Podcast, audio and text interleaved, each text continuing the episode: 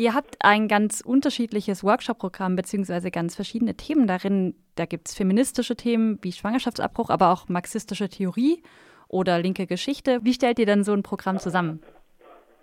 Also es gibt äh, bei uns eine Workshop AG, die trifft sich über das ganze Jahr und ähm, diskutiert auch ganz viel und wenn man auch auf unsere Homepage geht, dann haben wir auch so, kann man da die Position, die sie, die sie sich zu den äh, Themenkomplexen überlegt haben, die haben wir da veröffentlicht. Also es gibt ein Thesenpapier zum Thema Staat, äh, es gibt ein Thesenpapier zum Thema Kapitalismus und auch ein Thesenpapier zum Thema Geschlechterverhältnis und da wurden halt in langen Diskussionen sozusagen unsere Standpunkte geklärt und von da aus äh, geht man dann auf die Suche nach passenden Referenten und Referentinnen. Es geht halt eben schon immer darum, ein Workshop-Programm zusammenzustellen, das möglichst so ta aktuelle tagespolitische Themen irgendwie aufgreift, wie jetzt zum Beispiel genauso zum Paragraphen 218, 219, also Schwangerschaftsabbruch oder ähm, Klimapolitik haben wir auch Workshops zu oder Sexarbeit zum Beispiel. Ähm, aber ebenso versuchen wir halt so linke Dauerbrenner wie zum Beispiel dieses Jahr ein Workshop zum Finanzkapital.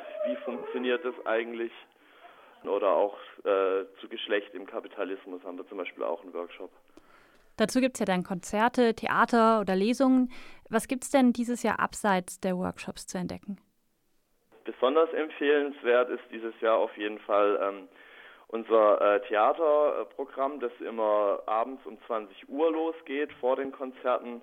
Da ähm, ist am Donnerstagabend Akt Absurdum. Das ist so eine Anarcho-Theatergruppe aus Berlin. Die sind am Start und die spielen das Totenschiff von, von B. Traven. Da geht es um so einen papierlosen Seemann und ähm, ist eigentlich so in, nach dem Ersten Weltkrieg geschrieben worden, aber ähm, man kann auch ganz viele aktu aktuelle Bezüge zu heute rauslesen. Ähm, am Freitag ist die Stefanie Sargnagel mit einer Lesung da. Ähm, und am Samstag spielt das Nötheater aus Köln, was zur ähm, Revolution in Deutschland zwischen 1918 bis 1922 das ganze Camp ist ja selbst organisiert von unterschiedlichsten Leuten, teilweise ähm, in Anbindung an die Falken, aber auch ganz, ganz unabhängig davon. Wie läuft denn die Orga bei euch ab und wie kann man euch noch helfen? Selbst organisiert heißt zum einen, dass es eben auf dem Camp äh, ganz viele verschiedene Schichten gibt. Also wir haben jetzt nicht irgendwie so ein Ding, man zahlt Eintritt und dann wird man versorgt, sondern jeder äh, ist angehalten, irgendwie bei irgendwas mitzuhelfen. Das kann bedeuten, eine Schnibbelschicht bei der Vorkü zu machen. Das kann bedeuten, abends als Bühnenhelfer dabei zu sein, eine Barschicht zu übernehmen oder ähm, auch äh, sich für, um die Sicherheit äh, der Besuchenden zu kümmern. Jetzt geht es am Donnerstag los. Wie kommt man zu euch und wie läuft das Ganze dann vor Ort ab?